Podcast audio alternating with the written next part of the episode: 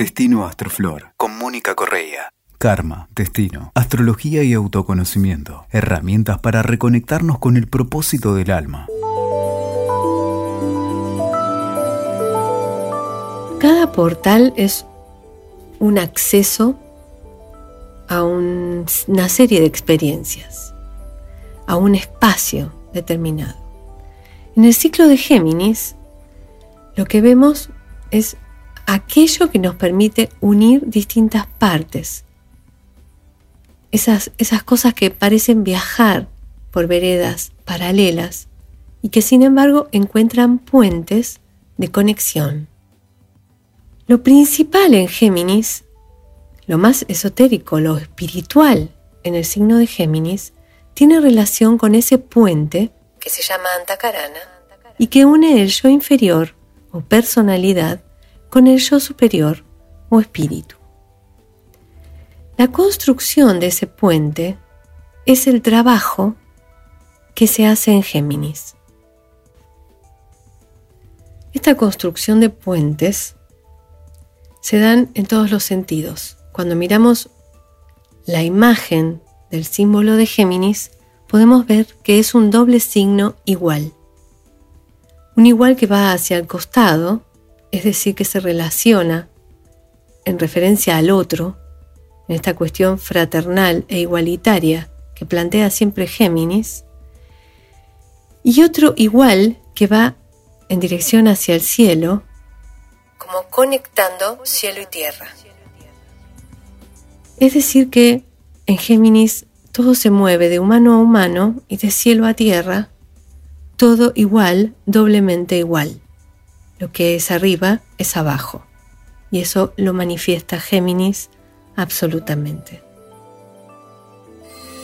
Durante este ciclo ocurre lo que se llama la luna de la humanidad. Es la celebración de compartir la vida. Y tiene que ver con esta distribución de los dones del Espíritu Santo, que también ocurre en Géminis. El famoso Pentecostés ocurre en Géminis, porque tiene que ver con ese encendido de la llama. Géminis que une el cielo y la tierra con los humanos, simboliza también en su dibujo el ADN y esta capacidad de copiar y pegar si se quiere, o de transmitir la información de lo sagrado que lo habita. Cuando lo miramos desde el lado esotérico, en los trabajos de Hércules, la misión de Géminis es encontrar las manzanas de la sabiduría. Tiene todo el planeta para buscarlas y no sabe por dónde empezar.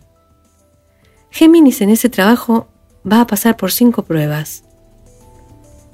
En la primera no sabe por dónde buscar y tampoco sabe escuchar la ayuda que le dan los demás. Eso lo lleva a una frustración enorme. En la segunda prueba, mientras busca, se encuentra una serpiente en el camino, que no lo deja pasar. Recién cuando la levanta en el aire, logra dominarla. Es decir, recién cuando la levanta en el aire, que es la mente, rompe el espejismo que la serpiente representa. En la tercera prueba, encuentra a un maestro que cree real y se ata a él, haciéndole caso, hasta que descubre que es falso. Se logra liberar y se da cuenta que es su propio maestro. Todavía faltan dos. En la cuarta prueba, se encuentra con Prometeo, que está sufriendo y se compadece profundamente del dolor de este héroe que le dio el fuego, otra vez ahí a los humanos, otra vez el fuego. Compadeciéndose lo libera.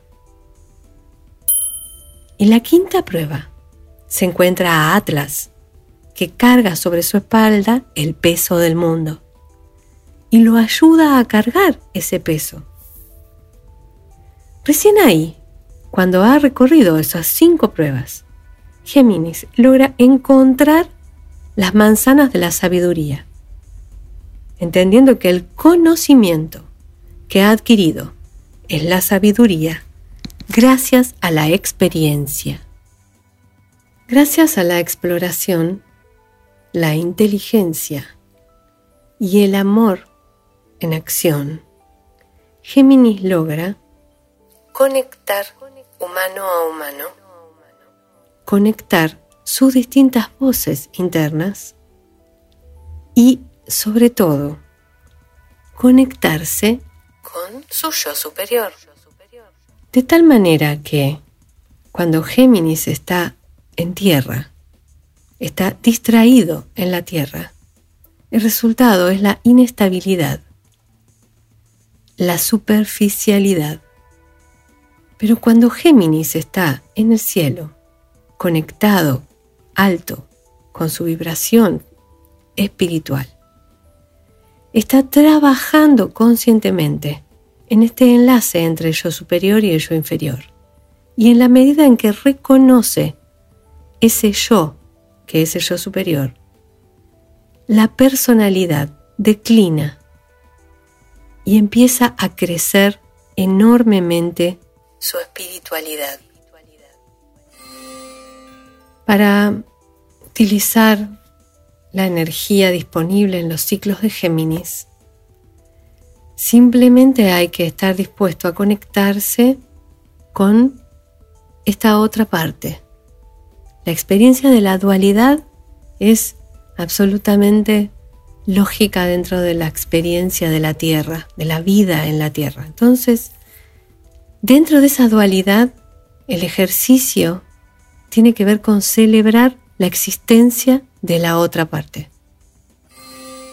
El proceso en Géminis es tan sagrado que tiene que hacerlo divertido para poder compartirlo con otros hay una, un doble trabajo. Por un lado, esta entrega a los otros humanos. Por otro lado, esta conexión con la parte más importante que tiene que ver con la continuidad de la conciencia y que se hace en Géminis. Esto de la búsqueda de las manzanas de la sabiduría y cuando pensamos en sabiduría, a veces pensamos en Sagitario o pensamos en Júpiter. Y sin embargo, el arco que tiene el arquero es absolutamente Géminis. Es gracias a toda esa exploración que el arquero puede apuntar esa flecha en una dirección. No podría haberlo hecho sin Géminis. En estos tiempos, ciclando Géminis, uní tus partes. Reconoce tus yoes. Reconocete en el espejo del que tenés al lado, pero también en este espejo que es hacia el cielo y que te permite ser uno con tu espíritu. Escuchaste Destino Astroflor con Mónica Correa. WeToker. Sumamos las partes.